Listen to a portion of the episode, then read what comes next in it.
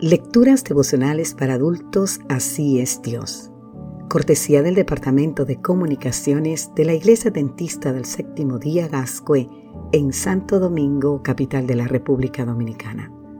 En la voz de Sarat Arias. Hoy, 18 de enero, el Dios de la vida.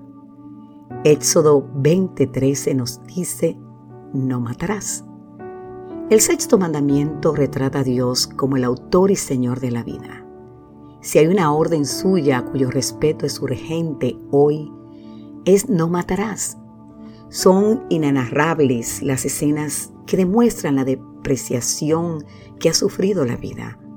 Dios confirió a la vida un carácter sagrado e inviolable, por lo que nunca será aceptable para él ningún acto que contribuya a la eliminación ni a la disminución de la calidad o la duración de la vida.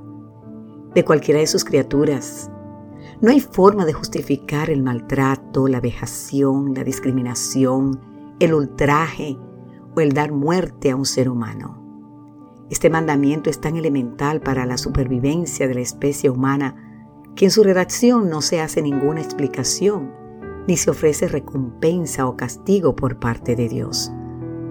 Todo lo que atente contra la vida es inaceptable. El sexto mandamiento muestra el carácter amoroso de Dios. Él valora la vida de todas sus criaturas y ordena que lo imitemos. Toda acción humana debe asegurarse de proteger y preservar la vida. Respetar la vida del prójimo es un sagrado cometido cristiano puesto que al igual que nosotros, todos los demás han sido creados también por Dios y a su imagen. Todos, todos somos hermanos. ¿Y qué me dices de respetar la vida propia? Con este mandato Dios nos enseña que no somos dueños de nosotros mismos, por lo que no debemos adquirir hábitos que sabemos que disminuyen la calidad y la duración de nuestra vida.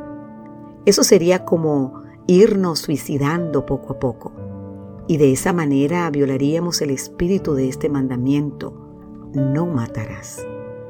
El sexto mandamiento es un terreno donde toda la humanidad es puesta a un mismo nivel en cuanto al derecho que tenemos a la vida. En una forma positiva nos traza una pauta absolutamente segura para resolver o manejar conflictos entre nosotros, recordando que ninguna circunstancia nos da el derecho de atentar contra la vida. Deberíamos entender, además, que en este mandamiento Dios nos está trazando una dirección para saber cómo interactuar con el mundo animal y con la naturaleza.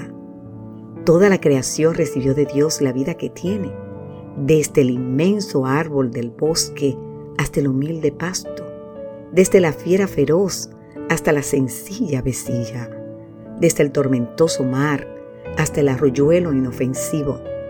Todo existe para Dios y por Dios.